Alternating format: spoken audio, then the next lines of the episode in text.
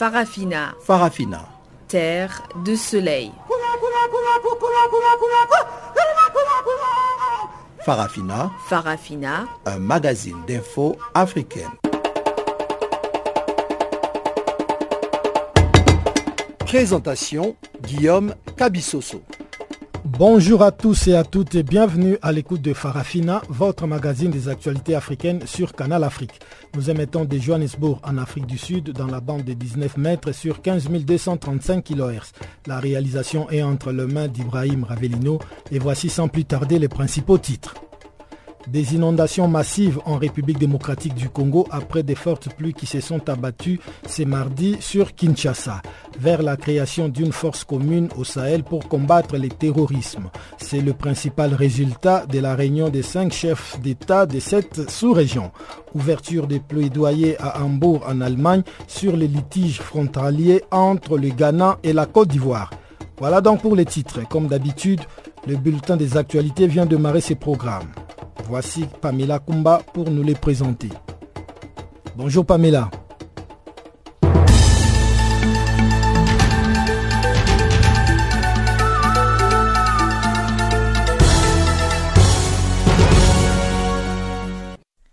Merci Guillaume, bonjour à tous. Commençons par la Somalie.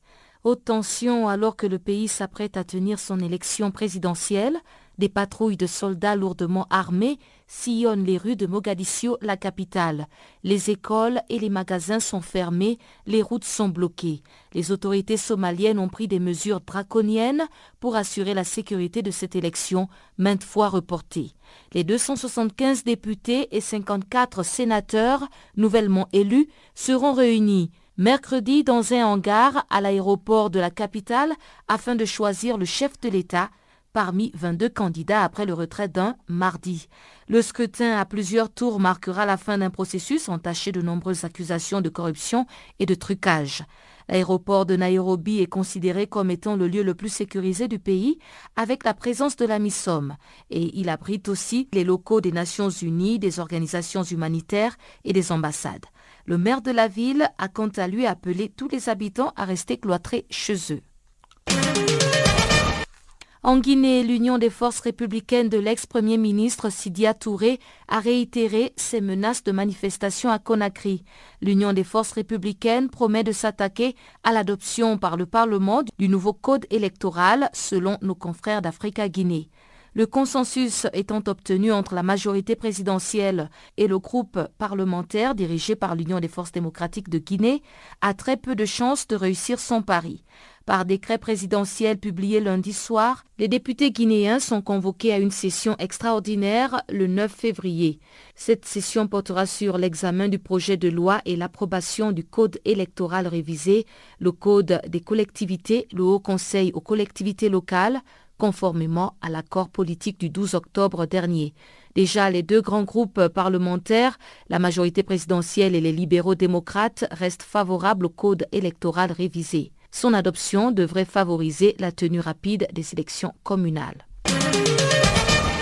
La réunion du G5 Sahel au Mali s'est achevée. Le rideau est donc tombé sur cette rencontre des chefs d'État des cinq pays membres. Le président hôte, le Malien Ibrahim Boubacar Keïta, a été élu président du G5 et il remplace son homologue tchadien Idriss Déby Itno. Le chef de l'État malien a appelé les pays membres du G5 Sahel à collaborer avec la communauté internationale pour développer des stratégies efficaces contre la menace terroriste. À l'issue de deux jours de discussion, les pays du G5 ont annoncé vouloir créer une force pour combattre les groupes djihadistes utilisant notamment le Mali comme base de repli. Ils ont également relevé les insuffisances de la mission onusienne au Mali et le président Idriss Déby Itno a réclamé le lancement immédiat d'une force militaire conjointe pour sécuriser les frontières. Cette idée a été soutenue par son homologue malien et président en exercice du G5, Ibrahim Boubacar Keïta. Au Togo, deux médias privés ont été sanctionnés par la haute autorité de l'audiovisuel du pays. Et pour cause, la télévision, la chaîne du futur et la radio City FM opèrent depuis dix ans sans avoir rempli toutes les formalités requises. Mathias Ayena, deuxième rapporteur de la haute autorité de l'audiovisuel et de la communication du Togo a expliqué que les deux stations qui appartiennent au groupe Sud Média n'ont obtenu aucune autorisation préalable avant de commencer à émettre en 2007. En réponse à cette suspension, Luc Abaki, directeur général du groupe Sud Média, a jugé la démarche de la HAC illégale, assurant que toutes les démarches avaient été effectuées à plusieurs reprises pour soumettre le dossier. Amnesty International a qualifié cette sanction de disproportionnée et a dénoncé une attaque contre la liberté d'expression. Et Gabon, pour terminer, le rapport 2017 de l'ONG américaine Freedom House sur les libertés dans le monde place ce pays d'Afrique centrale parmi les 49 États non libres. Intitulé Des populistes et des autocrates, une double menace pour la démocratie mondiale, ce rapport classe donc le Gabon dans la catégorie des États pas libres, avec un score cumulé de 32 points sur 100. La liberté serait un luxe au Gabon, selon l'étude qui s'appuie sur deux indicateurs principaux, à savoir la liberté politique et la liberté civile, avec des indicateurs allant de 1 à 7, sachant que plus l'indicateur est bas, plus le pays est libre.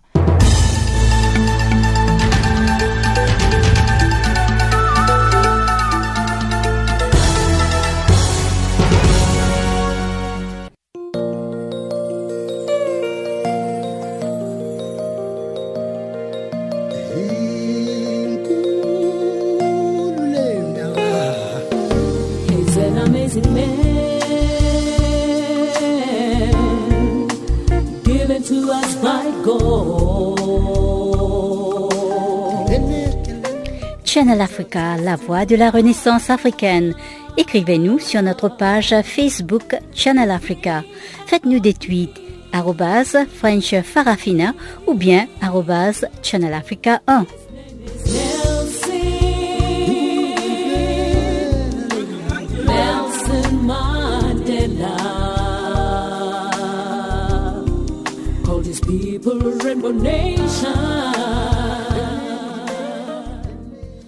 Pour ceux qui viennent de se joindre à nous, je rappelle que vous êtes à l'écoute de Canal Afrique, la voix de la Renaissance africaine. Nous ouvrons ces magazines des actualités par Kinshasa, la capitale de la République démocratique du Congo, qui a connu de graves inondations survenues à la suite de violentes pluies qui font craindre des pertes en vies humaines et des considérables dégâts matériels. Aucun bilan n'est encore signalé, mais selon un témoin, il y a des véhicules complètement engloutis par les eaux et les gens ont eu du mal à se déplacer dans plusieurs quartiers de la capitale complètement envahis par les eaux. Le point sur place à Kinshasa avec notre confrère Fanfan Moubenga. Oui, euh, une pluie vraiment diluvienne euh, qui a fait euh, beaucoup de, de, dégâts à travers la ville. Toutes les 24 communes de la capitale sont submergées. Euh, même le prestigieux boulevard euh, du 30 juin euh, a eu les pieds vraiment dans les eaux après cette pluie qui s'est abattue pourtant sur une tierce partie de, la journée. Et on se demande ce que cela aurait pu donner s'il avait plu toute la journée, effectivement, pour parler de façon assez ramassée. On pourrait dire que il y a eu euh, beaucoup de dégâts, surtout euh, matériels, des dégâts matériels. Jusque-là, on n'a pas encore évoqué des dégâts en termes de, vie humaine et des dégâts matériels effroyables, des maisons qui se seraient écroulées dans beaucoup de, quartiers de la ville, des routes euh, qui sont euh, complètement abîmés, euh, cassés, ça et là, les murs des, maisons, des parcelles qui se sont effondrés et le trafic paralysé pendant toute la matinée. Et voilà, donc la situation, on pourrait dire, catastrophique, la situation d'apocalypse, hein, apocalyptique à travers toute la ville. Et euh, parmi les communes les plus euh, touchées, on parle des, communes euh, comme Mongafula, Ngaliema, ou qui sont des communes accidentées, érosives, dont le relief est, très capricieux. ce sont des têtes d'érosion qui n'ont pas arrêté de, s'élargir, de s'étendre, et des communes également comme en plein centre de la ville de Kinshasa, donc communes comme Calamon, Limité, c'est des communes qui ont également connu d'intenses dégâts également avec le débordement de la rivière très connue à Kinshasa, la rivière de Calamon, la rivière de Njili dans la périphérie euh, euh, est de la capitale également euh, et a débordé de, son lit et a envahi les maisons environnantes. Donc c'est voilà une situation totalement indescriptible, hmm. catastrophique. Fanfan Mupenga, est-ce que les gouvernements a déjà donné des chiffres officiels par rapport au bilan que cette inondation il faut dire que de façon tout à fait globale, rien n'est encore fait. Jusqu'à présent, de façon quasi isolée, quelques les autorités euh, municipales sont en train de, descendre sur le terrain pour essayer de, comptabiliser les dégâts. Euh, il faut dire que c'était une surprise. Hein. Il n'y a pas de dispositif permanent à travers la ville pour euh, gérer des telles situations catastrophiques, il faut le dire. la ville est très fragile. Les autorités, jusqu'à présent, n'ont encore publié aucun bilan officiel. Peut-être que ça pourra l'être euh, dans le courant de la journée ou en fin de journée, le temps plutôt de, pour, pour, pour les autorités de tenter de maîtriser la situation qui est tout à fait euh, alarmante. Et à l'heure actuelle, quelle ambiance règne justement dans la capitale quinoise après euh, cette tornade, cette pluie?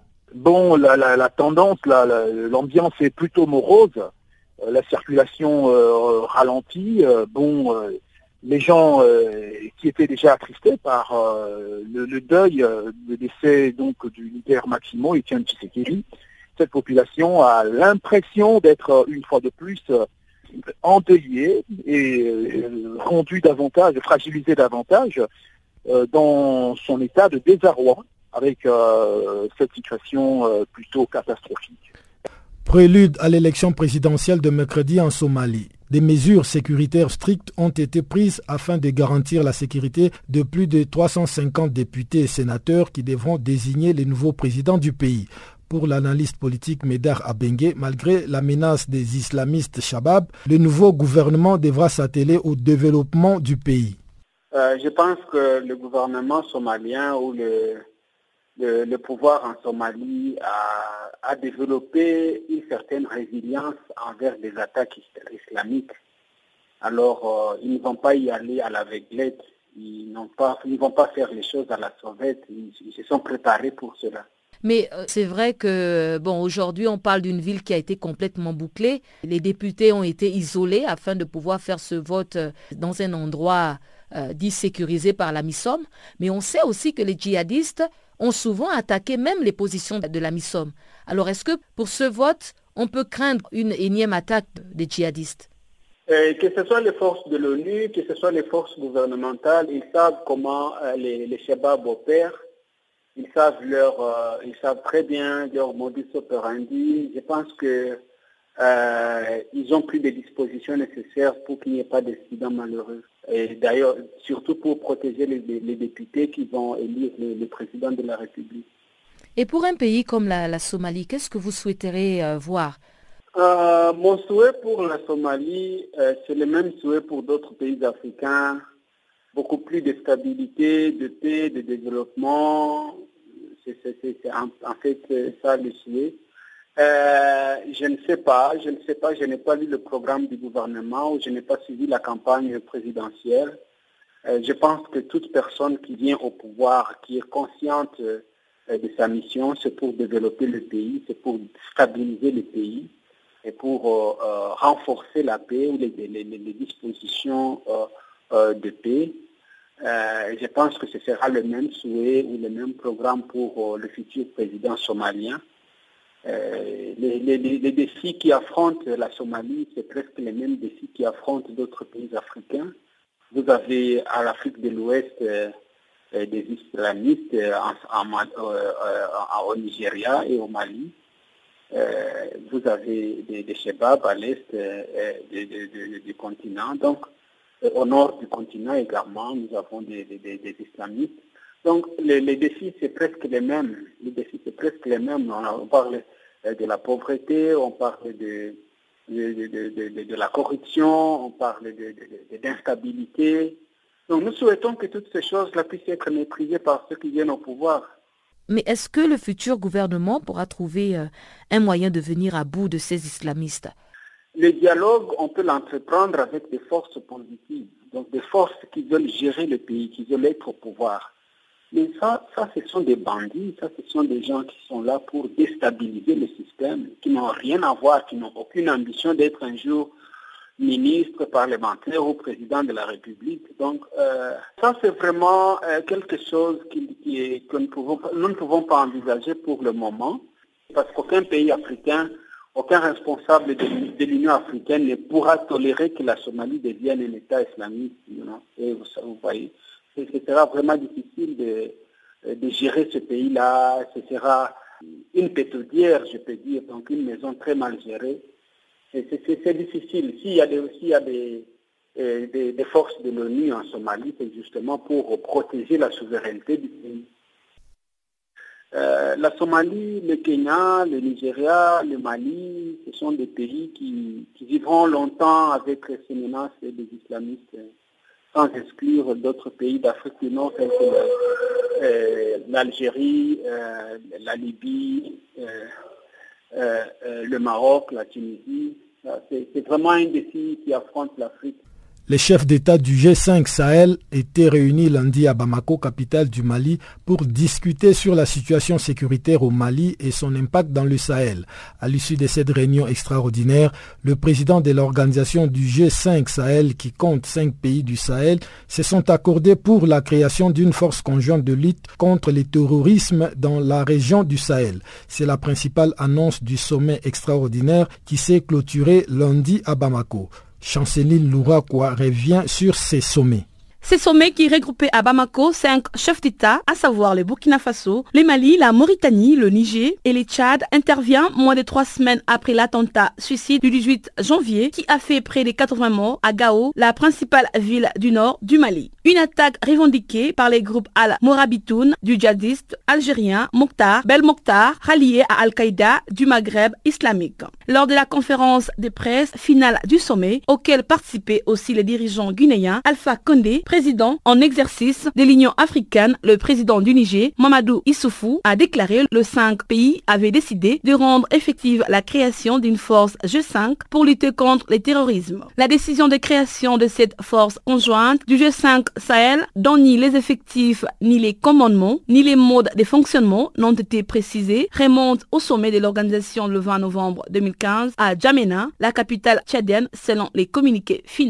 La force de sécurisation du Liptako, Gourmand, zone à cheval sur le Niger, les Burkina Faso et les Mali, et dont les trois pays ont décidé de la création le 24 janvier à Niamey, est une composante de la future force conjointe selon les textes. Dans un premier temps, il s'agira d'un format dénommé Formant 1. Il est question de sécuriser les frontières entre les pays vis-à-vis de la drogue et du terrorisme. C'est que le pays européen nous donne les moyens. Nous allons nous-mêmes être en première ligne dans la lutte contre le terrorisme dans l'espace G5. Comme ça, ils vont faire l'économie de vie de leurs soldats, a expliqué le président tchadien Idriss Déby Itno. Une déclaration qui semble être une allusion à la force française Barkhane déployée dans la région et aux effectifs européens de la force de l'Organisation des Nations Unies au Mali. Avec plus de 90 casques bleus tués, la MINUSMA et la mission de maintien de la paix la plus coûteuse en vies humaines depuis la Somalie en 1993 et 1995. Selon un document de travail interne à la rencontre, le nord du Mali est une base des replis des terroristes. C'est également un lieu de départ des attaques contre d'autres pays. De fait, des pannes entiers du territoire échappent encore au contrôle des forces maliennes et étrangères malgré l'intervention militaire internationale lancée en 2013 par la France. Soulignant au début de la réunion la récente multiplication des attaques terroristes dans les Sahel, le président tchadien a estimé que la menace prend de nouvelles proportions. Si nous n'agissons pas vite, notre espace deviendra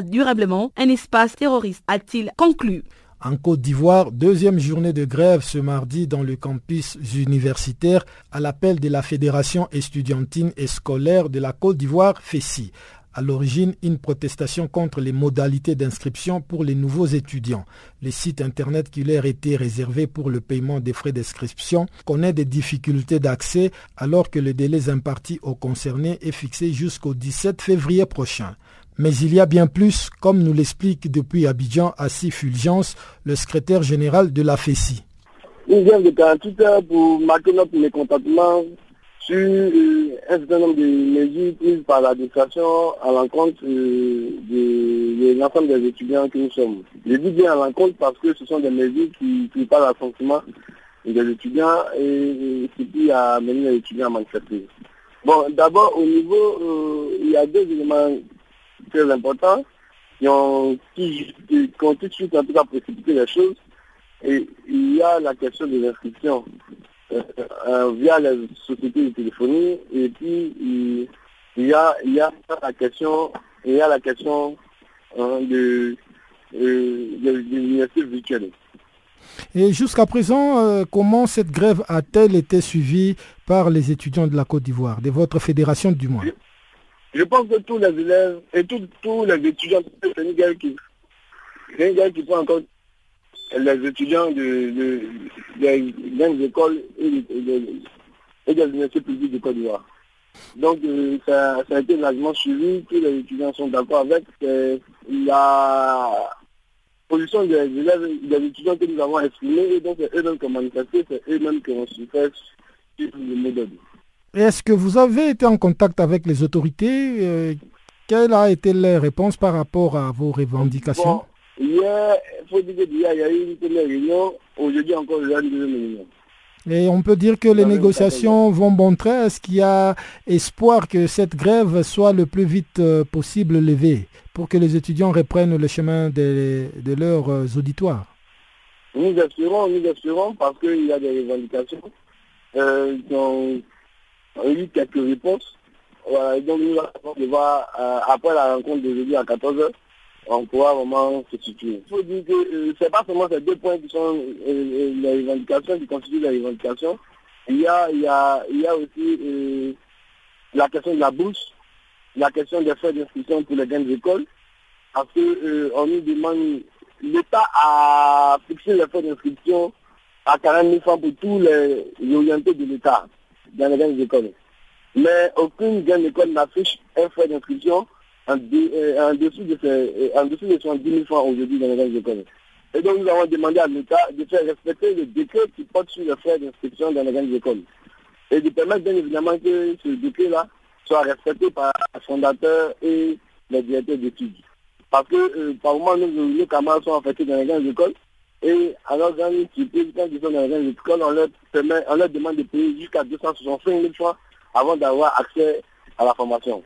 Donc nous disons non, il faut que l'État lui-même puisse prendre sa responsabilité de pouvoir euh, faire respecter les décrets qui, ont signé. Un autre point de discorde qui vous oppose au gouvernement, c'est cette université virtuelle qu'il voudrait instaurer. Pourquoi vous n'en voulez pas? Les conditions ne sont pas encore réunies pour l'université virtuelle. Il n'y a, pas accès à Internet, il n'y a pas de salle multimédia, les, les campus ne sont pas connectés, il n'y a pas Intranet. Vous comprenez, c'est tous ces éléments-là qui nous, nous poussent à que euh, les conditions ne sont pas réunies. Nous allons à présent parler du conflit maritime entre le Ghana et la Côte d'Ivoire, dont une série d'audiences publiques destinées à délimiter la frontière maritime entre ces deux pays s'est ouverte lundi à Hambourg en Allemagne devant le tribunal international du droit de la mer TIDM. Le débat ont commencé avec le premier tour des plaidoyers du Ghana. Une décision est attendue en cours d'année, a précisé un porte-parole du tribunal, sans toutefois donner des dates précises. Le Ghana et la Côte d'Ivoire, respectivement deuxième et troisième économie d'Afrique de l'Ouest, se divisent sur le tracé de leurs frontières maritimes qui traversent un gisement de pétrole offshore que les deux voisins souhaitent exploiter. La partie ghanéenne fait valoir que Ghana et Côte d'Ivoire ont mutuellement reconnu, respecté et fait application d'une frontière maritime commune et ce pendant plus de 50 ans. Cette frontière suit une ligne d'équidistance, a déclaré un membre du tribunal chargé de rappeler les arguments respectifs des deux pays. De son côté, la Côte d'Ivoire rejette cette approche et demande au tribunal de reconnaître que les activités unilatérales du Ghana dans les zones maritimes ivoiriennes sont une violation de ses droits souverains exclusifs. Dès 2010, le Ghana s'est lancé dans la production de pétrole à grande échelle et a commencé à exploiter des ressources pétrolières à partir de gisements offshore considérés comme le plus important découvert en Afrique de l'Ouest depuis 10 ans à la limite avec la Côte d'Ivoire. De son côté, la Côte d'Ivoire, qui produit quelques 45 000 barils par jour et ambition d'atteindre le cap de 200 000 d'ici 2020, encourage les compagnies pétrolières à prospecter dans ces eaux dans l'espoir qu'elles y découvrent de réserves aussi riches que celles trouvées au large du Ghana. La Côte d'Ivoire avait réclamé depuis 2015 auprès du tribunal la suspension par les Ghana de toute opération d'exploration et d'exploitation pétrolière dans une zone offshore que les deux pays se disputent. Le tribunal international du droit de la mer avait ordonné au Ghana en avril de la même année de limiter son activité pétrolière dans cette zone dans l'attente d'un jugement sur les fonds.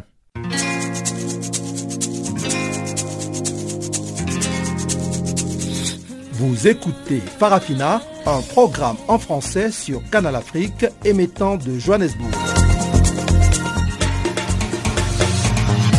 Pour vos réactions à nos émissions, écrivez-nous soit à l'adresse électronique suivante farafina.channelafrica ou envoyez-nous un SMS au numéro qui suit 00 27 833 81 56 59.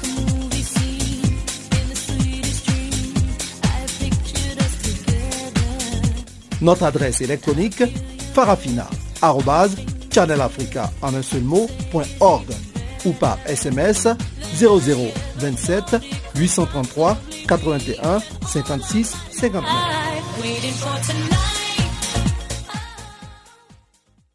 Sans plus tarder, nous allons à présent céder la place à Chanceline Louraquois qui va décortiquer pour nous ce qui fait la une de l'actualité dans le monde économique.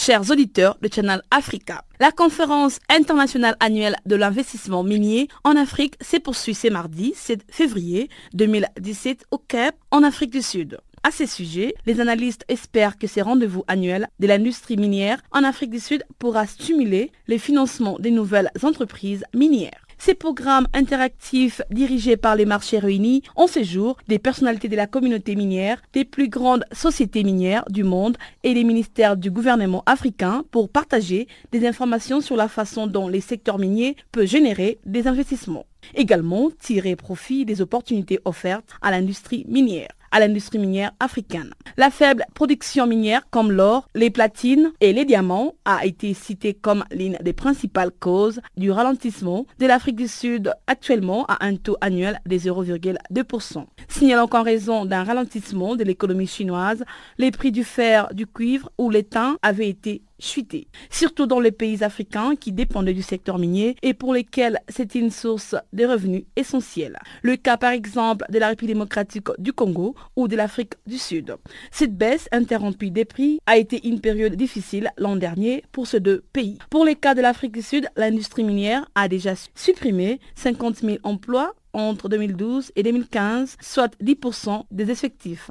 Les creux de la vague semblent enfin passer en ce jour. Les prix du fer, du cuivre et de l'étain a nettement augmenté. La Banque mondiale a confirmé ces retournements des tendances anticipant une hausse moyenne des prix des métaux de près de 11%. Ces prix étaient en forte progression par rapport aux 4% initialement envisagés dans sa précédente estimation. Quant à la banque, elle attribue cette amélioration à une réduction de l'offre et à une reprise de la demande. C'est un mouvement qui devrait se poursuivre en 2017.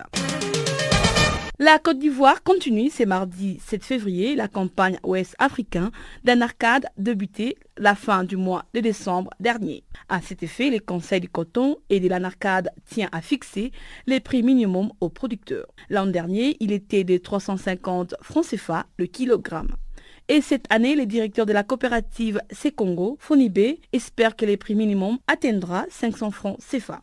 Il prévoit que la production ivoirienne progressera de 5 à 10% pour atteindre à nouveau plus de 7000 tonnes. Les directeurs de la coopérative concluent que le niveau des prix raisonnables devrait permettre plus de transformations africaines de l'anarcade cette année.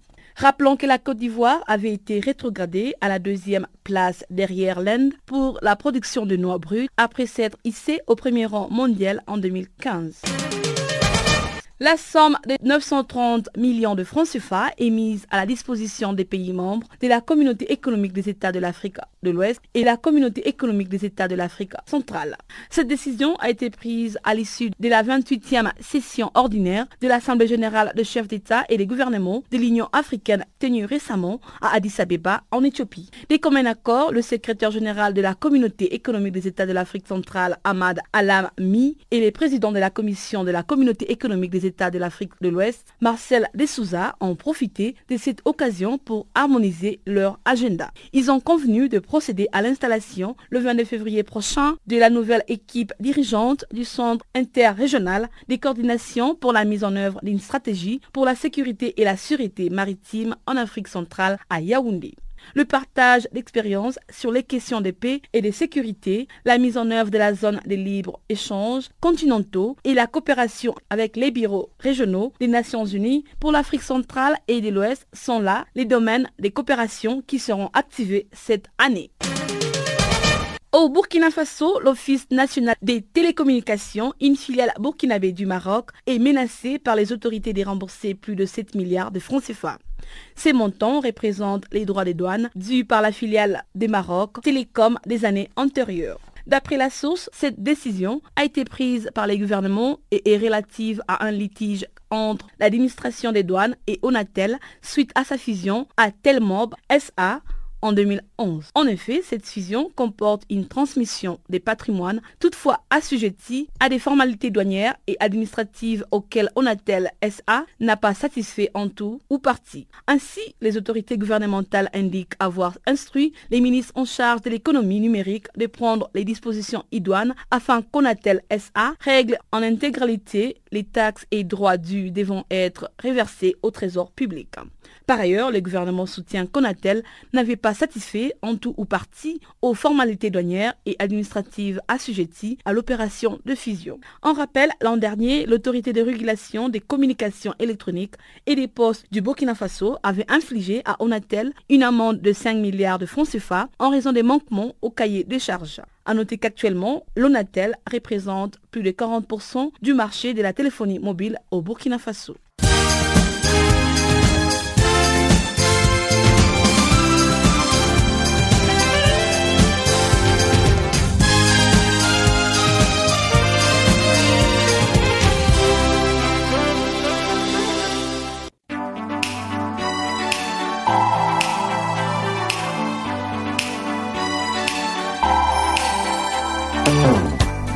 Vous ratez les points chauds de l'actualité cette semaine, si vous ratez les points chauds de l'actualité cette semaine,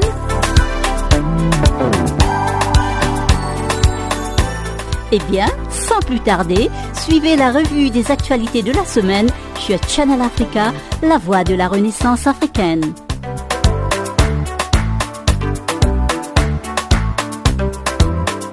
Retrouvez le podcast sur nos sites internet www.channelafrica.co.za.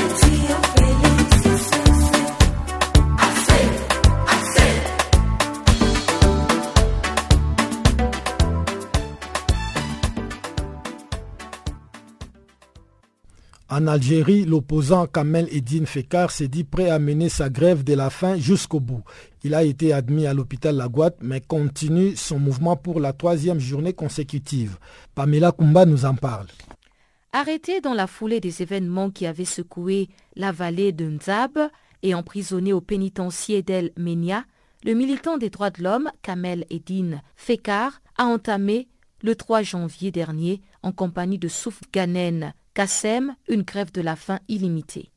Il proteste contre les autorités judiciaires qui tardent à procéder à une expertise des vidéos et à l'audition des responsables qui se sont exprimés sur les événements de cette journée-là. L'opposant algérien Kamel Fedin Fekar, qui milite aussi pour les droits de l'homme, a vu son état de santé se détériorer dû à son sacrifice alimentaire. Ce mardi marquait donc le 37e jour de sa grève de la faim.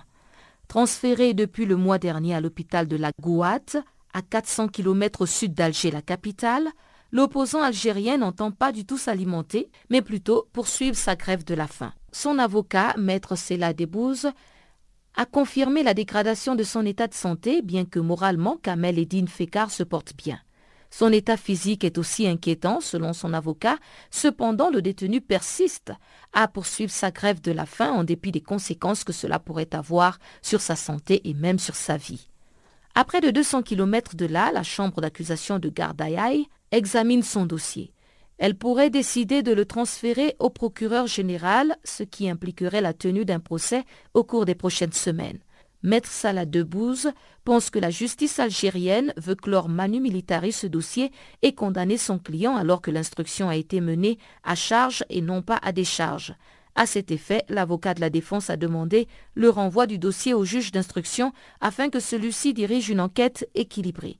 Il faut rappeler que l'opposant algérien Kamel Eddin Fekar a été arrêté le 9 juillet 2015 à la sortie d'une mosquée à Gardaïaï. Il était en compagnie de 27 autres personnes et ils ont tous été placés sous mandat de dépôt en marge des affrontements intercommunautaires qui secouaient la vallée d'Unzab.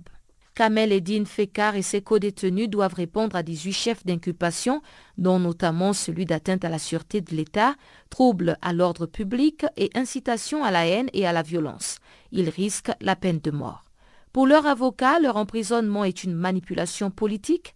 Il accuse l'État algérien de chercher un bouc émissaire. Kamel Eddin Fekar serait dans le collimateur du gouvernement algérien à cause de ses efforts pour démasquer les pratiques illégales des services de sécurité algériens durant ces affrontements.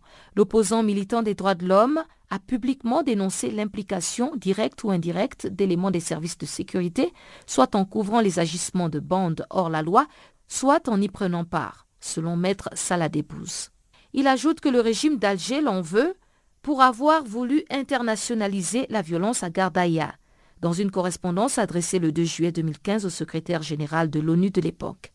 Kamel Eddin Fekar évoquait un possible génocide contre la population mozabite. Les violences meurtrières entre les Mozabites et les Arabes avaient fait 25 morts à Gardaïa et aujourd'hui un mur invisible sépare désormais les deux communautés. Rendons-nous maintenant en Centrafrique où la MINUSCA a condamné vendredi avec la plus grande fermeté les récentes violences contre les populations civiles et les organisations humanitaires commises par des groupes armés à Bokaranga dans la préfecture de Oumampende dans le nord-est de la Centrafrique. Le coordonnateur humanitaire par intérim dans ces pays a indiqué que ces violences ont causé le déplacement de 9000 personnes qui ont trouvé refuge dans la forêt à environ 15 à 20 km de Bokoranga. Pour plus de détails, suivant Vladimir Montero, porte-parole de la MINUSCA. Il est au micro de Eleterio Guevan de l'ONU Info. Ce jeudi, des éléments armés du mouvement 3R et des anti-Balaka se sont affrontés à Bokaranga, qui est une localité située au nord-ouest euh, de la République centrafricaine, provoquant de nombreux déplacements de population. Il y avait déjà plusieurs déplacés, un certain nombre s'y est ajouté. Il y a eu des actes de pillage, notamment contre des ONG. Et la MINUSCA, qui dispose sur place d'une base, est intervenue. Elle a fait usage de la force. Elle a tiré en direction des deux groupes, des trois R et des anti-Balaka. Et en fin de matinée, la situation était euh, beaucoup plus calme. Nous avons alors renforcé la sécurité de l'hôpital, du camp de déplacés des ONG et nous avons euh, multiplié les patrouilles et nous avons même envoyé un hélicoptère pour euh, surveiller la zone. Nous sommes en train de travailler avec les partenaires pour voir le bilan et essayer de trouver une solution définitive non seulement à Bokaranga mais également dans la localité voisine de Kui, qui est également touchée par cette insécurité et qui a un impact sur le travail des acteurs euh, humanitaires. Nous condamnons ces événements de jeudi et euh, nous disons à ces groupes armés qu'ils seront responsables au regard du droit international humanitaire et des droits de l'homme. Madagascar, le Haut Commissariat aux réfugiés s'est félicité d'un amendement au Code de la nationalité qui stipule que des droits égaux sont désormais conférés aux hommes et aux femmes en vue de la transmission de leur nationalité à leurs enfants. Une réforme de la nationalité qui constitue une étape importante et encourageante sur la voie de la prévention et de la réduction des cas d'apatridie. Une mise en perspective d'Isabelle Dupuis. Le Haut Commissariat de l'ONU pour les réfugiés s'est félicité du récent amendement apporté au Code de la nationalité malgache qui stipule que des droits égaux sont désormais conférés aux hommes et aux femmes en vue de la transmission de leur nationalité à leurs enfants. Le nouveau code prévoit en outre que les épouses et les enfants conservent leur nationalité quand bien même un partenaire ou un parent viendrait à perdre la sienne. Selon le HCR, la réforme de la nationalité est une étape importante et encourageante sur la voie de la prévention et de la réduction des cas d'apatridie. Le HCR a lancé en 2014 l'ambitieuse campagne mondiale hashtag IBelong ou J'appartiens pour mettre un terme à l'apatridie d'ici à 2024. Cette campagne préconise l'élimination de toute discrimination fondée sur le sexe dans les lois sur la nationalité, une cause majeure d'apatridie. La plupart des cas d'apatridie résultent directement de discrimination fondée sur l'appartenance ethnique, la religion ou le sexe. La réforme du Code de la nationalité permet donc de rayer Madagascar de la liste des 27 pays où les femmes n'ont toujours pas le même droit que les hommes de transmettre leur nationalité à leurs enfants, ce qui fait de Madagascar le premier pays à agir dans ce sens depuis le début de la campagne. À New York, Isabelle Dupuis pour ONU Info. Selon deux nouvelles études réalisées par des scientifiques en collaboration avec la FAO, la rouille du blé qui fait partie de la famille des maladies fongiques est capable de ravager des cultures entières de blé sensibles et non traitées, gagne du terrain en Europe, en Afrique et en Asie. Publié par l'université Arus et par le Centre international pour l'amélioration du maïs et du blé, le rapport indique que de nouvelles races des rouilles jaunes et des rouilles noires sont apparues dans plusieurs régions du monde en 2016.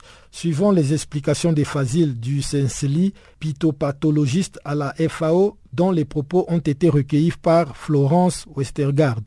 La rouille de blé est une maladie causée par un groupe de champignons qui appartient à l'espèce Puccinia.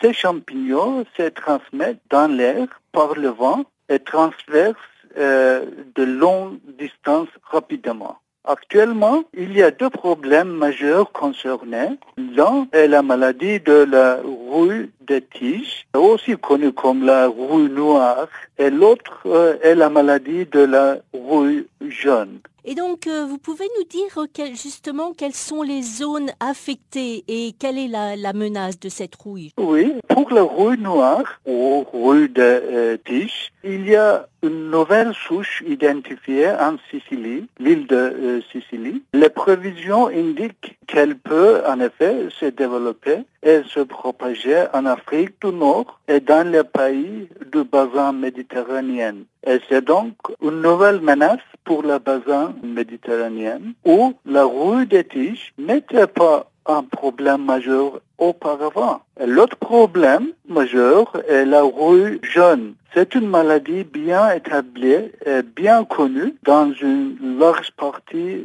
d'Europe et en Afrique du Nord, Afrique de l'Est et en Asie de l'Est centrale et du Sud.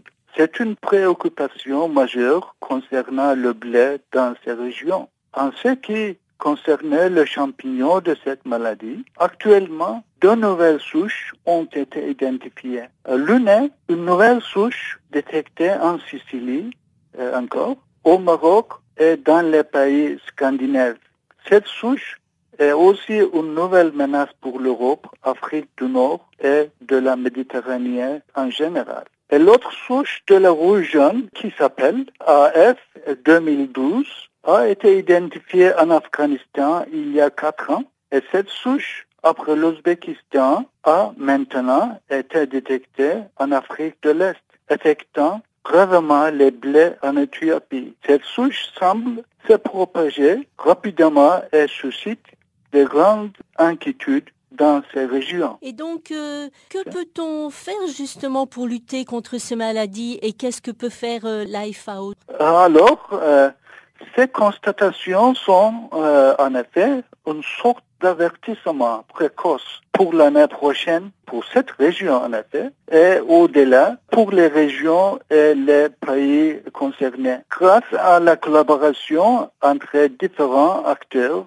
et collaborateurs, et le FAO, il a été possible de détecter ces nouvelles souches dans les pays mentionnés. Nous poursuivions cette collaboration et nous faisons également des efforts pour la sensibilisation et le renforcement des capacités par le biais de formation. En effet, ces observations sont extrêmement importantes pour ces régions et ces pays. Les pays concernés devront intensifier leurs activités de surveillance et notamment surveiller leurs champs de blé plus étroitement et avec vigilance. En cas d'apparition de ces maladies, ils devront les contrôler à temps avant qu'ils deviennent graves. Les pays devraient aussi évaluer leurs capacités institutionnelles et élaborer des plans d'urgence pour lutter contre ces menaces. De plus, les pays devraient renforcer leur système de recherche et de vulgarisation pour tester les performances et les réactions de leurs variétés de blé contre ces nouvelles souches. C'est extrêmement important à court terme. Enfin, des efforts à long terme devraient être faits pour développer des variétés résistantes et mettre en œuvre des approches intégrées gestion par le biais de la collaboration internationale.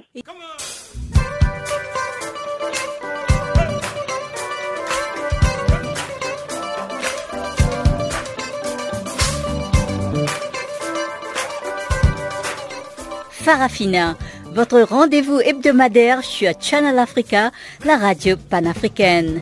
Farafina, votre programme des actualités en langue française sur Channel Africa.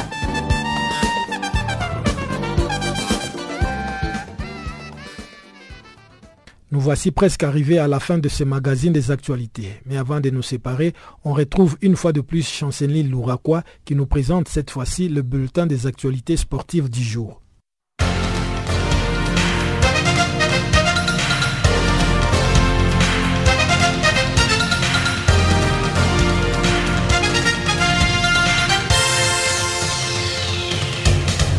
Chers auditeurs du Channel Africa, bonjour. Notre bulletin des sports s'ouvre avec les champions d'Afrique qui ont été accueillis le lundi en Euro à Yaoundé. Ils sont des retours au pays après avoir remporté sa cinquième canne en battant l'Égypte sur le score de 2 buts à 1 en finale de la Coupe d'Afrique des Nations Total 2017 disputée au Gabon. Des milliers de Camerounais enthousiastes massés à l'aéroport de Yaoundé et dans les rues de la capitale ont acclamé pour les joueurs de l'équipe nationale de football du Cameroun.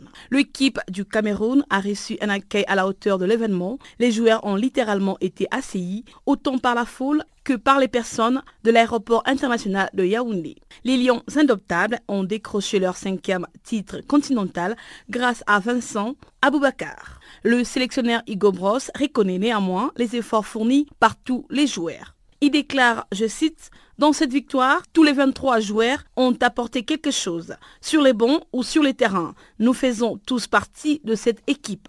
Fin de citation. Le sélectionneur ajoute qu'avec ces trophées, il est certain que le peuple camerounais les accorde un crédit qu'ils ont manqué ces dernières années. Quant à lui, cette victoire est la meilleure manière de préparer la prochaine Cannes au Cameroun. Rappelons que les Lions indoptables avaient d'abord sorti le Sénégal à la surprise générale en quart de finale avant d'éjecter le Ghana. Le Cameroun remporte ainsi sa cinquième Coupe d'Afrique des Nations sur 18 participations après celle de 1984 en Côte d'Ivoire, en 1988 au Maroc, en 2000 au Nigeria et en 2002 au Mali. Les conseils de la Fédération internationale d'athlétisme IAAF en sigle a approuvé le lundi la recommandation de la Task Force de prolonger la suspension de la Russie bannie en novembre 2015 après les révélations d'un vaste système de dopage d'État. Dans ces contextes, il paraît difficile que la Russie puisse être réadmise dans les concerts des nations avec les mondiaux d'athlétisme de Londres programmés en août 2017. Ces sanctions avaient été prolongées en mars et juin 2016, privant les athlètes russes des Jeux olympiques de Rio. À côté d'avancées significatives comme les rencontres en janvier à Moscou avec les nouveaux ministres des Sports, Pavel Kolokov, la Task Force a relevé de points négatifs avec les prises de positions, peu amène d'officiels et les difficultés de la Fédération russe d'athlétisme à opérer plus les contrôles. Rappelons que la Fédération russe a dévoilé le 1er février les noms de 31 athlètes, parmi lesquels plusieurs champions du monde qui ont postulé pour concourir aux mondiaux sous drapeau neutre et ainsi éviter la suspension des fédérations internationales d'athlétisme. À noter que l'organisme a été mis en place pour conduire une refondation de l'athlétisme russe et de ses pratiques en matière notamment de lutte contre les dopages. En Afrique du Sud, les mondes du rugby est depuis le lundi. Joyce Van der West Steysen est mort d'une maladie des charottes qui l'est rongée depuis plusieurs années. Il souffrait de grandes difficultés respiratoires. Sur la planète rugby, il est toujours considéré comme l'un des meilleurs numéro 9 de ces sports. Joest van der West a porté les maillons sud-africains à 89 reprises de 1993 à 2003. Avec 38 essais inscrits, les demi de mêlée a longtemps été les meilleurs marqueurs de l'histoire de l'Afrique du Sud avant que Brian Abana ne le surpasse. Dans l'hémisphère sud, US van der West a bien souvent eu à batailler avec les Australiens et les Néo-Zélandais. Jusque-là, les hommages se succèdent pour Joyce van der Veld, Steysan. Du côté du ministre des Sports d'Afrique du Sud, Fikile Mbalula, cette disparition est un chapitre triste dans l'histoire du sport sud-africain. L'Afrique du Sud perd ainsi un super géant et un guerrier. En athlétisme, Ladji Doucouré a annoncé sa retraite le lundi pour fin février 2017. Double champion du monde en 2005 du 110 mètres à Helsinki, puis du relais des 4 x 100 mètres. Ladji Doucouré a décidé de prendre sa retraite après les championnats de France en salle fin février à Bordeaux. Il déclare, je cite, je termine avec des regrets comme tout le monde, mais ce ne sont pas des regrets profonds car je fais pas mal de choses. Fin de citation. Ladji Doucouré est le premier Français à descendre sur le 110 mètres en 12 minutes et 97 secondes. Doucouré a connu le sommet de sa carrière en 2015. Rappelons qu'il a échoué de peu deux fois à grimper sur un podium olympique, trébuchant sur le dernier obstacle lors de Jeux d'Athènes en 2004 et terminant quatrième à Pékin en 2008.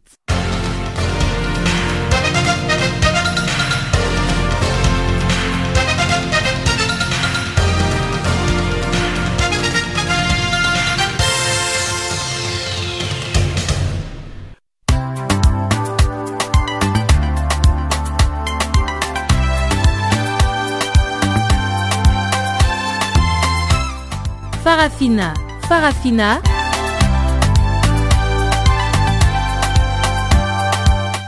L'actualité panafricaine en français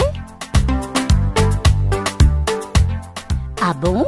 Mais oui, c'est tous les jours de lundi à vendredi 16h GMT. Sur Channel Africa, la voix de la Renaissance africaine.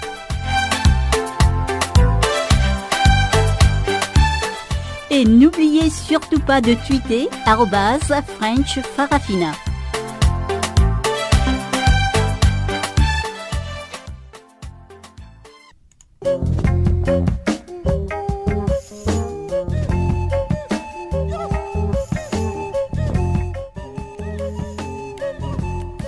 Ainsi s'achève, mesdames et messieurs, cette édition du magazine des actualités sur Canal Afrique.